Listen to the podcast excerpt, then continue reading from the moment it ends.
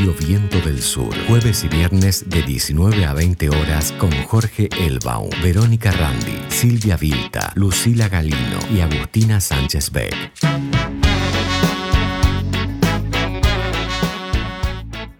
Bueno, estamos en un programa más de Reseña y en la Radio Viento del Sur en la radio del Instituto Patria. Mi nombre es Verónica Randi y bueno, hoy eh, a Jorge Elbaum no va a poder estar acompañándonos. Le mandamos un gran beso y obviamente lo vamos a extrañar mucho. Eh, hoy, 3 eh, de junio, se cumple un aniversario más de una de las marchas más importantes, multitudinarias, de Ni Una Menos, que se hizo, se realizó por primera vez en el año 2015 y bueno, mucho recorrido, creo que hemos tenido el movimiento de mujeres eh, desde esa fecha, eh, que se puede decir que fue como el, puntapié de la visibilización, ¿no? Pero hoy también tenemos que decir que en el año 2021 ya tenemos 97 femicidios. Así que bueno, con mucho recorrido, mucha resistencia y al, al gobierno de Macri. Eh, han mostrado las mujeres, pero también tenemos que decir que tenemos 97 femicidios en lo que va del año. Cada 35 horas eh, matan a una mujer. Y bueno, eh, los otros sería como la otra pandemia. Somos bichos paganos, latinoamericanos, la fermentación del tirano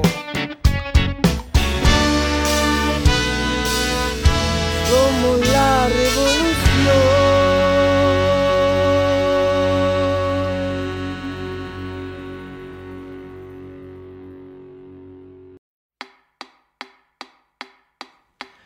Hoy, hoy, hoy tampoco el silencio parará de hablar. Hoy, hoy, hoy tampoco la fuerza irá a pensar y no a pasar. Hoy, Hoy pasa poco cuando te entras al laberinto que sabes armar. Hoy, hoy pesa poco, adentro lo que pasa pesa tanto más. Mira si nos hubieran devorado los perros la noche que te fuiste de mí. Oh, si nos hubieran devorado los perros la noche que te fuiste de mí.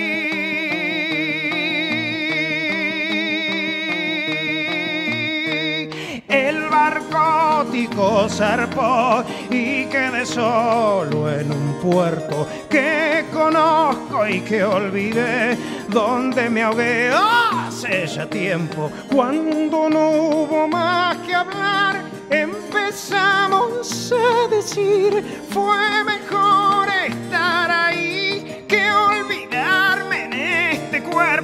si nos hubieran devorado los perros la noche que te fuiste de mí. Oh, si nos hubieran devorado los perros la noche que te fuiste de mí.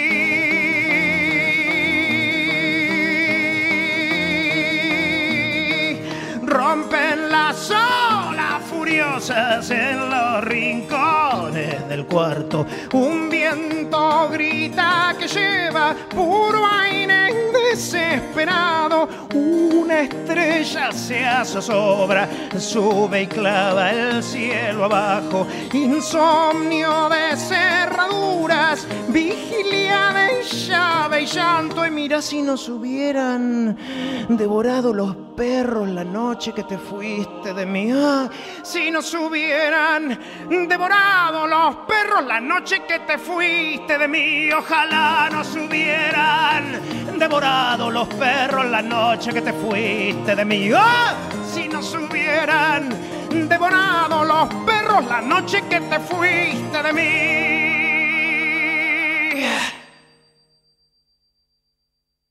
Reseña insumisa en Radio Viento del Sur. Bueno, y escuchábamos eh, de esta musiquita que nos dejó Jorge Elba, aunque siempre hace que, bueno, la música es su, especialidad también. Bueno, escuchábamos por Gabo Ferro, Devorado los Perros. Bueno, y estamos, estamos aquí con nuestra compañera, abogada, feminista, cordobesa también. ¿Cómo estás, Mariana? Amaya Cáceres. Cordobesa, de la provincia, debo aclarar, pero ¿no? Sí, sí por, supuesto. porque ahora parece que estamos... Sí, porque mira que si es de la avenida, ahí estamos en un problema. Con ¿eh? dificultades, sí, sí, puedo llegar hasta hacer una denuncia. No, no, no, aclaramos, que es la aclaramos que es la provincia y que no... Tal cual, bueno, por suerte ya aclaramos que es la provincia y hoy 3 de junio, bueno, un día particular para nosotras, eh, que yo siempre lo vivo como en distintas maneras. A lo largo de los años he ido transitando el 3 de junio con distintos estados de ánimo, Vero, porque nunca fue una fecha feliz el 3 de junio del 2015 no fue para nosotras una fecha feliz, porque la histórica del movimiento empieza con ausencias, hasta a estos hartazgos, estas emociones encontradas y bronca, mucha bronca. Yo tengo como registro el 3 de junio del 2015 de haber salido a la calle con mucha, muchísima bronca. Y además es un hito histórico que no es únicamente argentino, o sea, por más que en Argentina nos apropiamos de esta frase como de ni una menos y lo pudimos hacer público y, hacer como un movimiento en la calle, es un movimiento latinoamericano hoy por hoy que se está viendo en diferentes sectores, sobre todo en, lo que es Colombia, Chile, eh, en otros lugares. Eh, yo digo que es un hito histórico porque fue la consigna que nos unió. El Una Menos fue bajo el lema donde nos juntamos. Y lo que logramos fue expandir todo esto, pero no surgió la consigna como una asamblea en la que nos juntamos muy enojadas y salimos todas a la calle.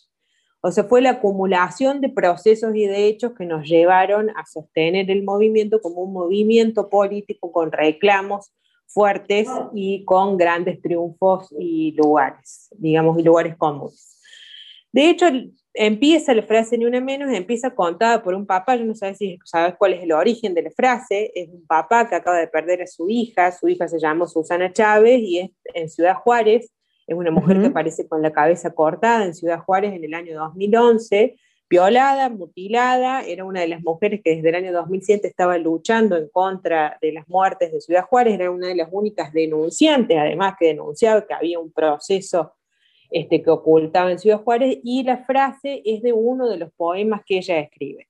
Esta muerte claramente no Ciudad Juárez es un, un, lugar donde, bueno, la crueldad hacia las mujeres es increíble es increíble y además Susana Chávez, que es quien escribe estos poemas, tenía la particularidad de en Ciudad Juárez juntarse con otras mujeres, porque eso también hay que decir lo que es parte de la estructura en, la que nosotras construimos poder y política.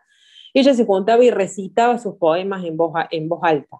Entonces su papá, cuando le recuerda en 2011, dice que ella decía todo el tiempo, ni una mujer menos, ni una muerte más. Esa era su frase final, digamos, en todo este recorrido que ella hace, y por eso la toma el movimiento después como representativa de las muertes, ¿no? Esta, esta, esta mujer, Susana Chávez, puso una semilla que finalmente florece en el año 2014 en lo que es la Biblioteca Nacional, que toman la frase para una lectura de poemas del Ni Una Menos, ¿no? En ese encuentro de la Biblioteca Nacional en, provincia de Buenos Aires participan familiares de femicidios y entre ellos estaban los papás de Wanda Tadei, los papás de Ángeles Rawson y la mamá de, Lola Chom, Chomnales. Que si bien son muertes que nosotras conocemos por nombre, no podemos identificar con claridad qué le pasó a cada una, porque son tantas las que tenemos acumuladas por día que no logramos identificar los casos. Meses más tarde, del 10 de mayo de ese, de ese mismo año, del año 2015, el femicidio de Chiara Páez aparece en, en escena, que sorprende mucho porque es una chica embarazada de 14 años, en donde la mata el novio en provincia de Santa Fe. Y la entierran en el patio, la entierra el novio con la mamá del novio, la entierran en el patio de la casa. Ya desaparece dos semanas, la buscan el 10 de mayo y la convocatoria se empieza a hacer cada vez más masiva se dice, bueno, hay que hacer un reclamo por las muertes de las mujeres y se empieza a gestar en las redes sociales, en los encuentros que nosotras ya veníamos teniendo y salimos todas a las calles el 3 de junio, el lugar principal fue en, provincia de Buenos Aires, donde se va a hacer al Congreso, pero también se toman las 80, hoy hay 80 ciudades que en ese momento salen a reclamar. Y yo vuelvo a repetir esto porque a mí me parece muy importante organizar, o sea, organizar como nuestro relato histórico la estructura política que tiene el movimiento, que nosotras no fuimos, vuelvo a repetir, enojadas, fuimos armando el proceso que desembocó en el 3 de junio como un reclamo masivo político. Entonces, ¿qué, qué logró eso? Primero que eh, hubo, como en los años 90, las ONG en un estado en donde no se estaba presente y existía la parte privada, que las mujeres se organizaran en ONG y en fundación. Que ya al 2015 fue muy fácil llamarlas y organizarlas y que todas participaran de la marcha. Los movimientos sociales que tenían varias estructuras en los barrios, en que las mujeres en los barrios se venían organizando para resistir la violencia machista, una gran participación de los sindicatos, una gran participación de los eh, sectores políticos, de los partidos políticos incluso que participaron en la marcha, y además porque hubo una explosión en los medios de comunicación, porque las compañeras de los medios de comunicación, y vos esto lo sabes mejor que yo, venían haciendo constantes reclamos de cómo se trabajaban y se nombraban a nuestras muertas, digamos, en los medios de comunicación. En ese momento, hasta el 2015, en Argentina no existían estadísticas oficiales sobre femicidios ni sobre violencia de género. Entonces, venía diciendo que no existían estadísticas oficiales, había un observatorio de femicidio en Argentina que se llama Maricel Zambrano y que midieron desde el año 2008 hasta el 2014 que hubo 1.800 femicidios. 1.808 femicidios para ser exactos. Entonces se fue, o sea, ya teníamos un reclamo de que no había cifras oficiales. En el año 2009 se sancionó la ley 26485, que es la de la protección integral para prevenir, sancionar y erradicar la violencia contra las mujeres. En el 2014 se produjeron 277 femicidios y se pudo hacer la estadística a través de este observatorio de que fallecía una mujer cada 30 horas. Cuando pasa en el 2015, que es encontrada Chiarpa y se logra acumular todo este enojo, toda esta bronca bajo una consigna política, es que para mí surge la diferencia y surge la construcción del movimiento feminista como un entramado político en el reclamo y en la conquista de derechos. ¿Qué se logró, Vero? O sea, te puedo decir cuáles fueron los reclamos de ese momento, pero para no hacerlo tan largo, lo que se pedían eran estadísticas oficiales, apertura y funcionamiento de oficinas de violencia doméstica, garantías para la protección de las víctimas de violencia, el acceso a la justicia como, como, garantía de derechos, la vinculación de las causas de los fueros civiles y penales que en ese momento transitaban por separado, o sea, vos hacías una denuncia de violencia familiar, pero por otro lado te citaban porque vos no dejabas ver a tus hijos con el padre golpeador o con el padre abusador, garantía para el cumplimiento de los derechos de niñez, garantía, todo lo que tiene que ver con la justicia estaba absolutamente todo, por algo hoy estamos pidiendo la reforma judicial feminista, creación de los, de refugios de, emergencia, incorporación y profundización de las currículas educativas, el aborto legal se pedía en ese momento, el reconocimiento de las tareas de cuidado. ¿Qué pasó del 2015 al 2021? Todo lo que yo acabo de nombrar ha ido ocurriendo. ¿sí? Se han logrado estadísticas oficiales y monitoreos a partir del 2015 que nos llevaron a obtener los botones antipánico, las pulseras, las tobilleras y mayor control policial para las víctimas de violencia. No estamos en la panacea, no hago una idealización de los triunfos del feminismo. Sé que hay mucho por reclamar, pero quiero que entendamos que todo esto ocurrió en, desde el 2015 al 2021. Muchos juicios a partir del 2015 empezaron a ser catalogados por femicidios o por feminicidios, ¿sí? Se logró la libertad de Belén, yo no sé si vos te acordás de Belén, esta chica que tuvo un aborto espontáneo y había estado presa durante más de ocho años por un aborto espontáneo que se pudo lograr su libertad en, en Tucumán se logró la revisión de muchas causas que no se habían calificado, sino que estaban calificadas todavía como crímenes pasionales, se logró en el 2017 la paridad de género en el Congreso, en donde todas, nuestras representantes van en listas al 50%, se utilizó el uso del lenguaje inclusivo en los ámbitos académicos, y en el 2018, que fue el año en donde más cuestiones se lograron, se aprobó la ley Brisa, que garantizaba la cobertura económica para hijos e hijas que hayan perdido a uno de sus progenitores por violencia de género. Y en diciembre de ese mismo año se aprobó la ley Micaela. Todas este tipo de leyes vienen ¿sí? de muertas que nosotras tenemos. O sea, eso yo lo quiero dejar como en claro. Brisa fue una víctima de violencia, Micaela fue una víctima de violencia. En el 2018, además, se consideró el asesinato de Diana Zacayán, que fue catalogada por primera vez en la justicia como transvesticidio. En el 2019 se incorporó la violencia política a la eh, ley 26485 y en el 2021 finalmente logramos eh, tener el aborto legal. Como además también hay un reconocimiento de las diversidades.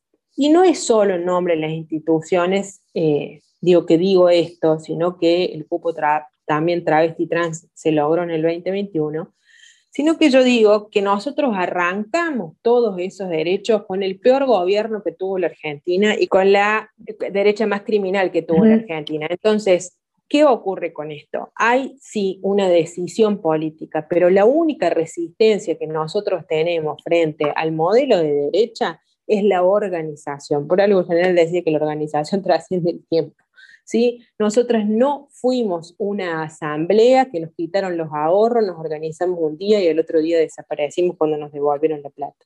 Nosotras vinimos acumulando capital político, capital social, vinimos acumulando bronca y vinimos buscando soluciones en las reuniones, los encuentros de mujeres, en las decisiones políticas que tomamos. En cada una de nosotras logramos tener personas que se dedicaron a pensar la ley brisa, que se dedicaron a pensar eh, cómo íbamos a intervenir en la justicia y demás. Y esos fueron los logros que tiene el feminismo a partir del 3 de junio. El 3 de junio es una fecha muy triste, pero a la vez es una fecha muy poderosa que nos tiene que dejar pensando hasta dónde queremos ir con todo esto y qué es lo que vamos a lograr próximamente con la reforma judicial feminista. Bueno, muchísimas gracias Mariana, este, excelente tu, tu columna, bueno, pudiendo este, hacer un raconto desde el año 2015 hasta la fecha, donde mucho, se ha, este, mucho hemos eh, conquistado, pero bueno, creo que mm, también, como vos decís, es un día muy triste y bueno, los femicidios no paran, porque tampoco, como tampoco para, eh, bueno, hay un proyecto que es de, de la supremacía del hombre blanco que, bueno, que está en contra de las mujeres. ¿No? Claramente. Económico, político, este, imperialista, que es... Que, que es Extractivista, además, ¿no? Exactamente. Que bueno, es el proyecto de la supremacía del hombre blanco.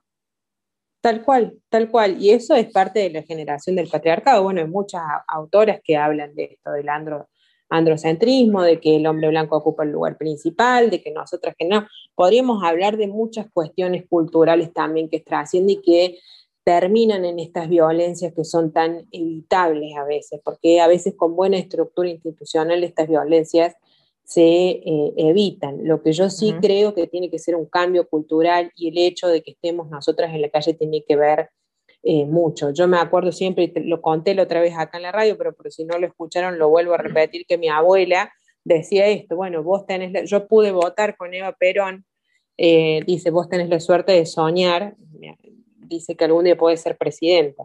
Digo, ese tránsito político en el que una mujer puede votar y que nosotras podemos ahora decirle a nuestras, a nuestras hijas, digamos, de que ellas pueden soñar con ser presidentas, implica una ocupación en el espacio público que hace que la mujer sea más visible y que sus derechos y conquistas también sean más visibles. Bueno, y también para seguir hablando de este tema, porque como vos lo mencionaste, Mariana, este, me gustaría que también intervengas en esta, en esta entrevista. Em, además de los 97 femicidios que, que hubo, 103 niños han quedado sin madre resultado de estos femicidios. Y para hablar de esto, este, está con nosotros la abogada eh, Karina Cabrera, abogada feminista también, bueno, ahí las colegas, y además que, eh, preside el Observatorio de mm, Niñez y Adolescencia de la Universidad Nacional de Lomas de Zamora. ¿Cómo estás, Karina? ¿Cómo están ustedes? Qué gusto, Vero. ¿Cómo están? Bien, muy bien. muy bien. No sé si se escucha bien, por las dudas tengo otro dispositivo. Eh, te escuchamos bien, te escuchamos bien. Bueno, y estás trabajando mucho con el tema de la, de, la ley Brisa y quería que nos, nos, hicieras, nos comentaras algo, ¿no? Porque además vos presidís un observatorio de niñez y adolescencia donde los femicidios, bueno, que también los, niños y las niñas son objeto de los femicidios, porque hay muchos femicidios que, eh, este, incluso agresiones contra los chicos, asesinatos contra los chicos que son para, para castigar a la madre. Sí, eh, a, ese término se lo denomina violencia, bueno, empezó a trabajarse en España, violencia vicaria. En realidad, cuando eh, este hombre violento, este macho violento, pierde el control, utiliza a los niños, a sus hijos, para castigar a la mamá. A veces termina en la muerte de estos niños.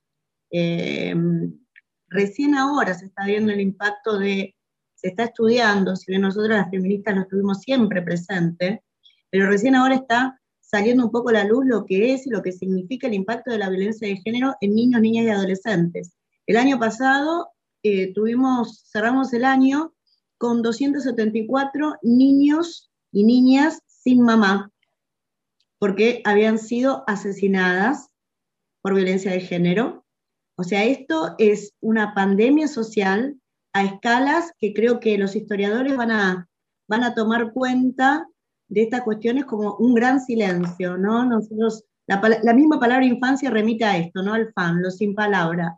Aquellos que transitan la violencia de género y eh, no son, digamos, su palabra no están escuchadas. Si bien tenemos la Convención Internacional de Derechos del Niño, el niño sujeto de palabra, y nosotros la receptamos eh, en una ley nacional, en realidad el impacto que hay estos eh, hombres violentos sobre no solamente sobre la mujer, sino sobre los niños, y la revictimización que hay en las instituciones que tienen que tomar las denuncias de estas mujeres cuando salen huyendo de su casa a veces porque les hacen volver a escuchar los relatos a los niños en la misma comisaría de la, de la familia porque no hay un apartado para que los atiendan, para que los cubran, para que los protejan, eh, es absolutamente alarmante. Y Berito, eh, durante estos años, durante estos dos años ya casi de pandemia, donde estos niños estuvieron en contexto de encierro, esto, digamos, se acrecentó, las violencias se acrecentaron, las situaciones de violencia se acrecentaron,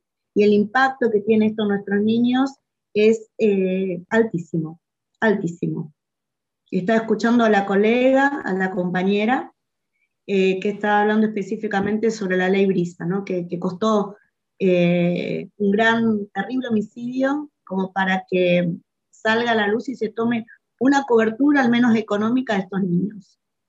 Te iba a eh, preguntar justo, Karina, discúlpame, Iba a preguntar, porque justo estábamos hablando con Vero, esto también de la importancia que tienen los observatorios, que los observatorios hoy por hoy son oficiales, que yo decía, desde el 2015 hasta ahora recién tenemos cifras oficiales, antes del 2015 no teníamos registro de los femicidios como tales, no eran cifras, o sea, los observatorios ocuparon ese lugar, observatorios voluntarios de mujeres que iban registrando ocupando estos espacios. Y te quería preguntar con respecto a la ley Brisa, ¿cómo es el procedimiento posterior? O sea, los niños tienen que volver a relatar esto frente a qué organismos para poder cobrar este, este, este tipo de ayuda. Bueno, la ley, la ley Brisa que, nace con el homicidio de Barrio Nuevo, eh, específicamente para cubrir eh, las contingencias económicas de una niña que había quedado en desprotección total, eh, se tramita ante el ANSES con la simple, con, digamos, con el requerimiento de que el progenitor o el progenitor afín, esto está bueno tenerlo claro, ¿no? Porque a veces dicen, no era el novio de mi pareja, no era el papá. Bueno, igualmente están cubiertos estos niños por la lebrisa, eh, es una cobertura de una jubilación mínima por niño, se tramita ante el ANSES con, esta de, con la simple carátula de, de juzgado y demás, y lo visa la CENAF. O sea, es un, procedimiento absolutamente cuidado para los niños. No es, tan popular, digamos. Nosotros tenemos que tener en cuenta que eh, cuando la violencia de género impacta en los barrios eh, más pobres, más populares, la, desinformación todavía es más importante. El caso de Brisa lo tomó Núñez, eh, que estaba en ese momento en la Casa del Encuentro. Y no sé si ustedes saben un poco la historia de cómo fue, pero precisamente fue una niña de muy bajos recursos, eh, donde su mamá es asesinada a golpes por el papá, y ella, que tenía dos hermanitos gemelos, va a vivir a lo de la tía de, esta madre asesinada, que no tenía ningún recurso, una situación de cuasi indigencia, y Brisa y, uno de sus hermanitos compartían el mismo colchón eh, de esos tíos. Vivían en una situación muy precaria. Esto empeoró porque cuando van a buscar sus pertenencias, eh, habían saqueado las pocas cosas que tenían, no tenían ni zapatillas. a partir de eso, desde Casa del Encuentro, se empezó a difundir y a tratar de sacar em, la sanción de la ley, es una jubilación mínima de cobertura eh, hasta eh, los 18 años de edad, en el caso de ser un niño o una persona con discapacidad hasta el resto de su vida. Y no es incompatible con ningún tipo de otro beneficio, ¿no? También para que lo tengan. Eso es súper importante. Y Karina, te hago la última pregunta, si te parece, este, en esto de que hace pocos días ocurrió que salió una mujer que, una mujer y una hija que habían, no sé si lo, no, me acuerdo el nombre del caso en este momento, pero una, una mm, madre una hija en Entre Ríos que logran la libertad porque habían apuñalado a un padre abusador y un hombre golpeador y decían de que se podía ampliar el hecho de la ley brisa para proteger a estas mujeres que habían estado muchos años detenidas y que no tenían ningún beneficio, o sea, salían a la vida sin absolutamente nada. ¿Vos crees que esto es posible? ¿Serviría? ¿Se podría eh, tener en debate? Mira, nosotros estamos eh, militando para que se aplique eh, no solamente la ley Micaela, sino la, perspectiva de género, según nos marca Belén Para, que es la convención internacional que nos da el soporte porque no puede haber justicia eh, sin perspectiva de género. La situación de violencia es tan asimétrica, tan asimétrica. Hasta hace muy poco había mediaciones con la persona violenta, así que imagínense la situación, decían, ¿por qué no mm. hacen las denuncias? ¿no? Eh, entonces, sí, yo creo que vamos... quiero decir con respecto a eso, que el 14% de los femicidios fueron, eh, además de hechos obviamente por parejas o exparejas, sino que el 14% es es personal de seguridad. ¿no? Bueno, sí. Bueno, las sociedades patriarcales, o sea, y hay cuestiones que están sumamente invisibilizadas. En mi caso, a mí me toca, me toca trabajar por vocación, lo hago, trabajo en mujeres en contexto de encierro. O sea, ahí lo que, lo que sucede realmente es para cuentos de terror y estamos en el medioevo real. O sea, en la casa de brujas, ¿no? Esta cuestión de malas madres. Tengan en cuenta que el 70% de las mujeres que están privadas de su libertad lo hacen porque, yo no son excusa esto, pero lo hacen por una cuestión de que, que narcomenudean, son jefas de hogar y sostén de hogar con ese narcomenudeo. Más allá de eso, digo, más allá de eso, lo, claro, la famosa mula, digamos, ¿no? exactamente, la famosa. utilizada como la, la famosa mula la famosa, se le corta cualquier relación vincular.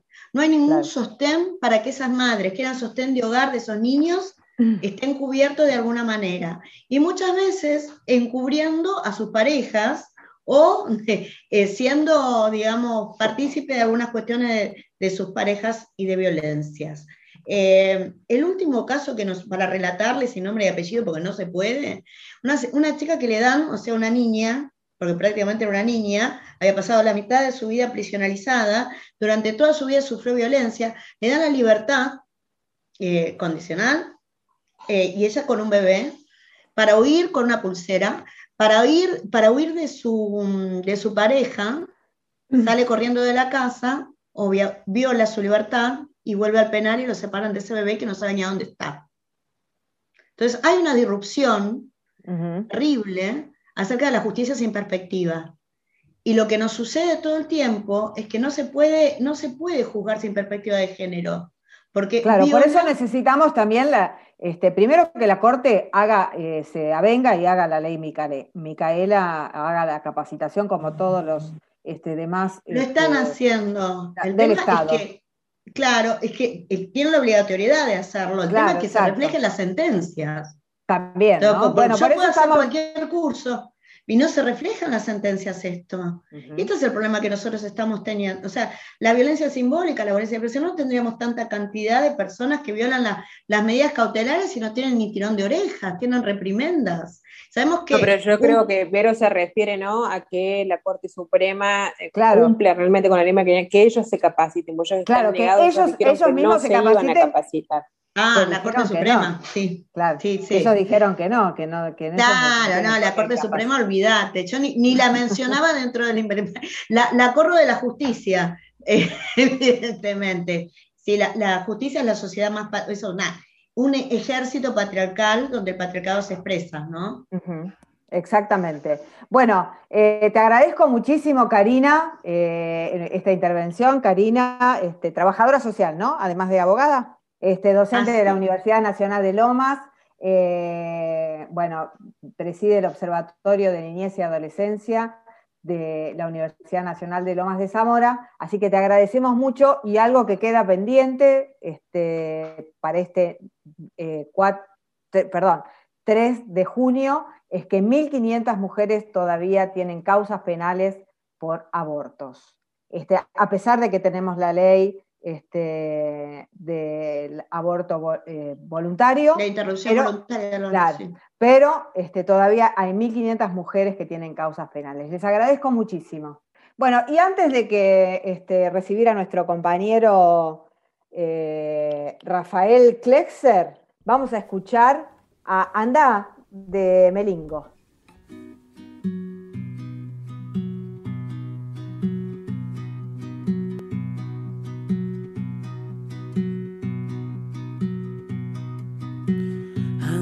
Que nada está viejo, es solo el pellejo del traje mortal.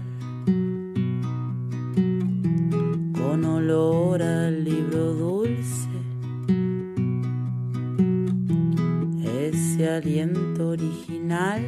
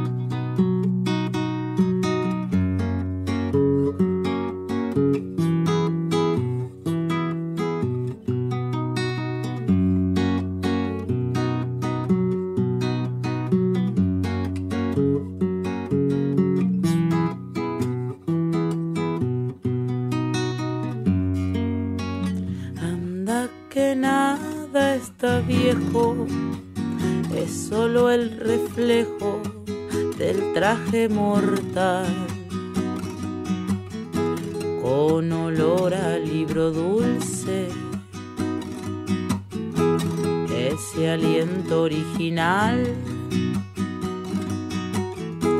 desplegando bien las alas, el canto del viento se echó a volar. Llegaron miles de amigos y vendrán muchos más en todos los calendarios. Yo te guardo este lugar, un refugio, una guarida para poder regresar y volver a empezar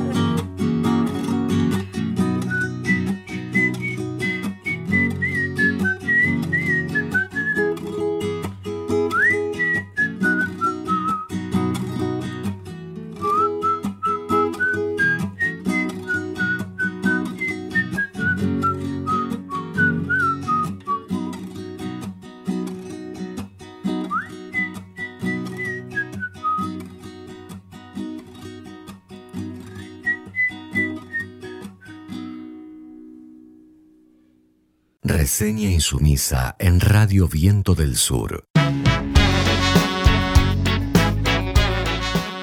Bueno, y estamos con este, nuestro compañero eh, militante, comunicador del campo popular, Rafael Klexer. ¿Cómo estás, Rafa? ¿Cómo andás? ¿Bien? Bueno, y, Vos sabés que debe ser una de las pocas que pronuncia bien mi apellido, y, a lo cual me pone mucha pila. No, pará. Pero, pero ¿sabés lo que me costó, no? Y, seis, 15 programas, más o menos. claro, sí. pero la, última vez, la última vez que me escuché Mar, me, lo puse así y me lo puse a aprender. Igual nada, tiene, igual, digamos, no, no, no sé si la identidad pasa por ahí. Sí, que pasa, sí, eh, sí, sí, también pasa por ahí. Y la, y nada, y la comodidad que genera estar entre compañeros a la hora de comunicar, ¿no? Y, y, si de eso se trata, estas agendas, ¿no? Como que marcan, en los intentos de marcarle la cancha todo el tiempo a Alberto y a Cristina, cuando ayer, miércoles, teníamos que festejar, y donde la tapa de los diarios, cualquier, en cualquier otro país, más o menos, eh, sabemos que son los roles internacionales que juegan los medios, estas empresas.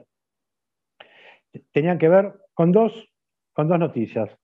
La primera, el fracaso del local patronal eh, en la comercialización de, de carne, y el segundo es muy auspiciosa la fabricación de la Sputnik aquí en, en, Argentina. Es decir, el miércoles teníamos dos grandes noticias, pero en tándem, La Nación y Clarín, como siempre, las tapas la utilizaron para el mal, para generar esa tensión que muchas veces hablamos entre la base social, el pueblo argentino y los gobiernos, que tiene que ver con no hay forma de sostener medidas restrictivas si no hay confianza, si no hay... Pues siempre entendimos que la peor norma es la que no se cumple.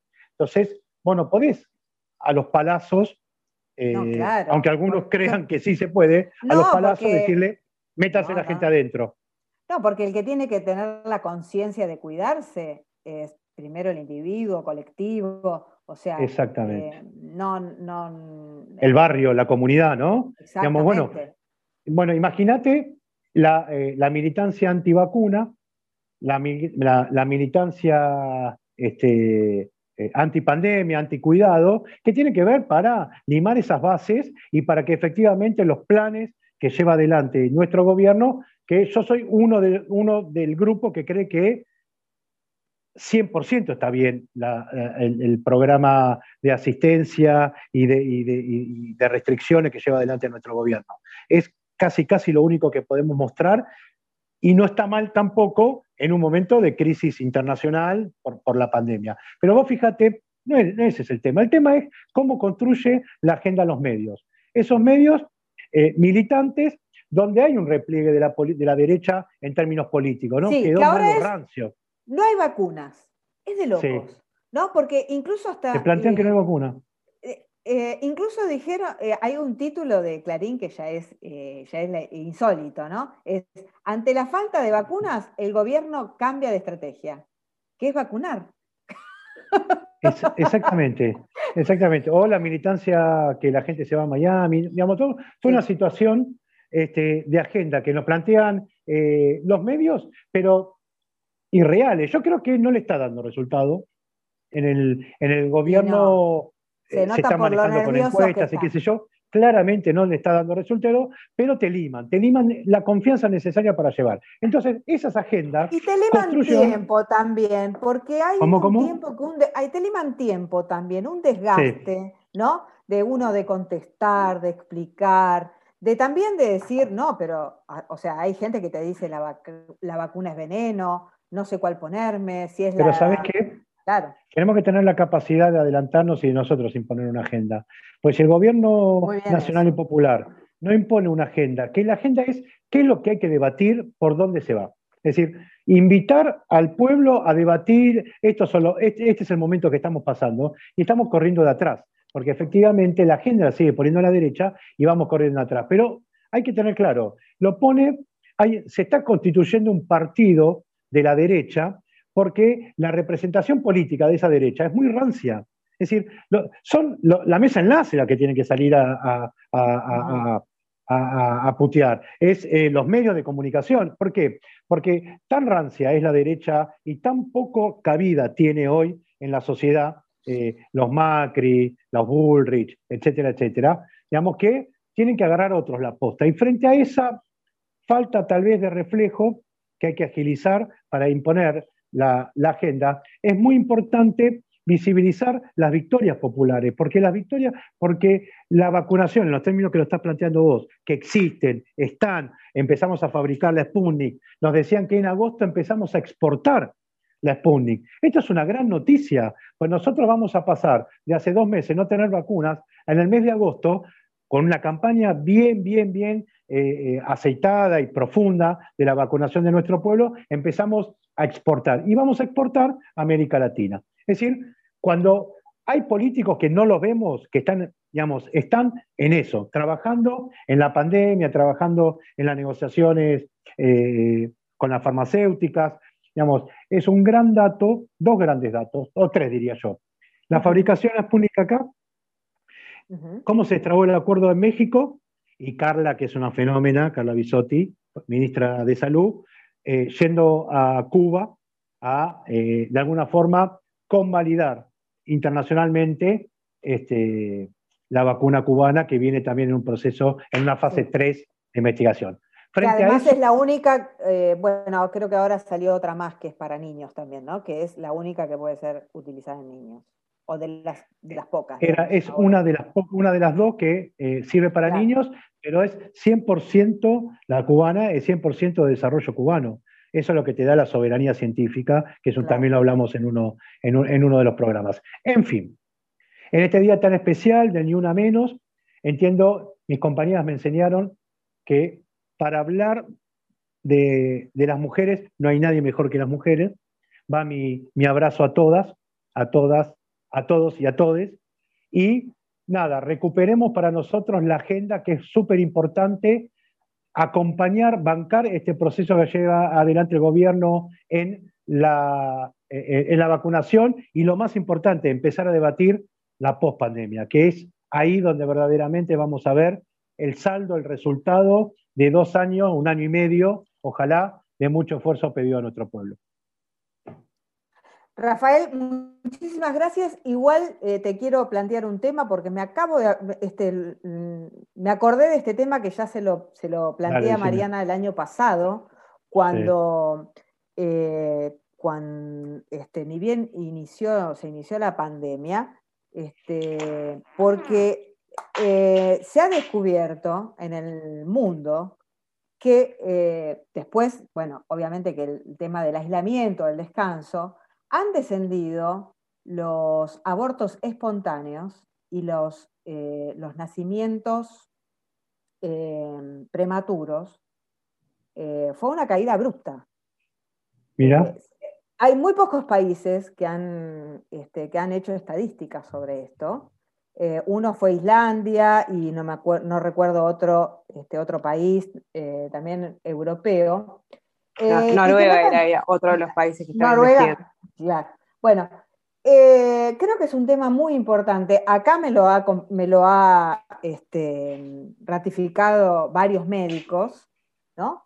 Que creo que es un tema que nosotros tenemos que empezar a hablar, porque eso también habla de la violencia que se ejerce contra las mujeres, este, en este caso eh, las mujeres gestantes, que tienen que salir a trabajar, que tienen que cumplir un horario. Y, y bueno, una de las cosas que ha demostrado la pandemia es que cuando la mujer trabaja menos, no está expuesta a, horarios eh, laborales tan extensos, eh, se producen menos abortos espontáneos y, nacimientos prematuros. Los nacimientos prematuros que después eh, sabemos que muchos este, son discapacitantes, ¿no? O sea, yo, sé lo que creo que estamos, somos contemporáneos de modificaciones en ámbitos culturales, en pautas.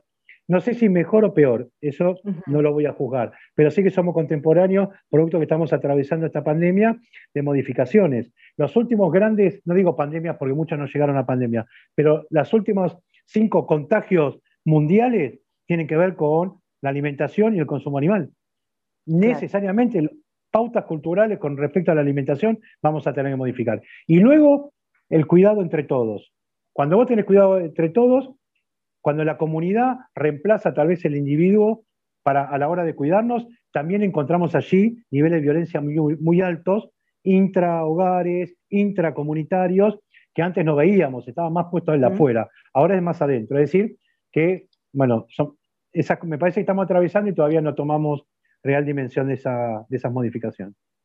Claro, lo, decía por esto de la pospandemia, ¿no? Que, este, que me parece que, bueno, lo traigo acá a la mesa del debate para, este, para ustedes, compañeros, y también para los oyentes, porque por ahí es un tema que realmente ah, no, no se ha mm, este, hablado mucho, casi nada, eh, y me parece que es algo que tenemos que empezar a discutir porque este, con Si no discutimos nosotros, si nosotros no discutimos la pandemia, lo discute la derecha. Ya están viendo cómo hacer negocios, digamos, desarrollando barrios. Por ahora el negocio es que las mujeres trabajen y trabajen hasta el ah, último día, ¿no? O sea, y bueno, pero eso y que trabajen dentro de la casa, ¿no? También esto no, que, que, que, las, quienes ejercen las tareas del cuidado son, las, mujeres y eso implica que las condiciones laborales dentro del hogar no sean igualitarias. Entonces, quizás las mujeres tienen menos abortos espontáneos porque no digamos, no participan del estrés que les produce, pero no quiere decir que dentro del hogar las condiciones laborales sean iguales. Me parece que lo que hay que empezar o seguir discutiendo, porque esto lo discutimos hace mucho a través de los sindicatos y demás, es,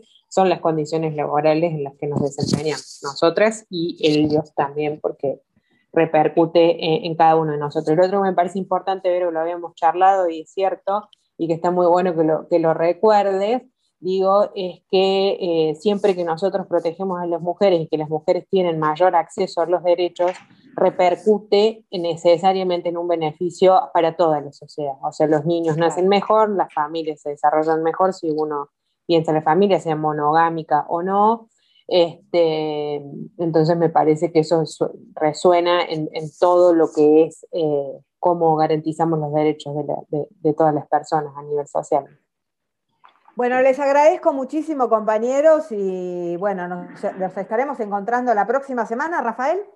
Sí, por supuesto, la próxima, próximo jueves.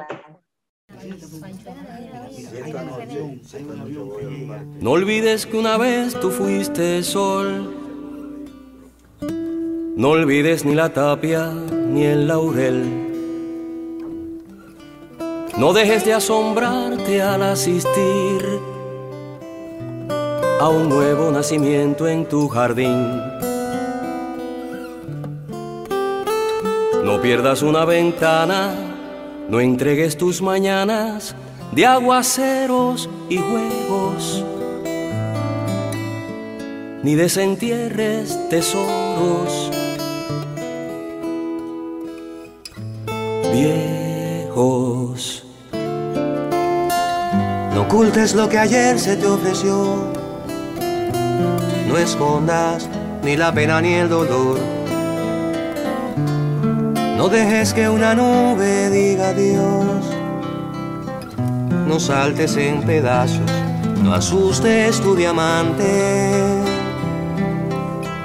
No entregues tu perfecto amanecer, ni tus estrellas, ni tu arena, ni tu mar, ni tu incansable caminar. Vete de nuevo hasta el arroyo canto. Y ve, cálmale la sed a tus enormes prados. No permitas que se pierda tu cosecha, hoy que hasta la lluvia fiel no te ha escuchado. Busca tu raíz y dale la caricia a la que siempre espera la única manera de hacerla que vuelva a ofrecerte frutos hasta en el invierno. Y no olvides que una vez tú fuiste sol. Ven, desata esos diques de corrientes fresas, déjate llevar vuelve a ser jinete, baja hasta tus valles de palomas sueltas, este es tu país, donde están tus riendas, donde está tu espuma, donde abandonaste tu camino entonces, donde naufragaste haz nacer mil rosas y olvides que una vez tú fuiste sol.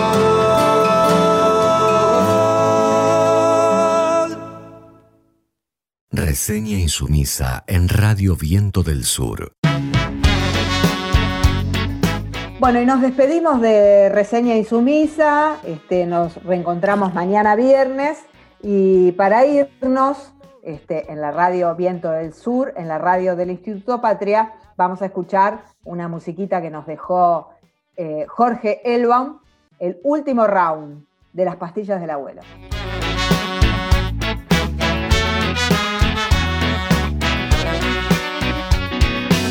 Somos bichos paganos, latinoamericanos, la fermentación del tirano.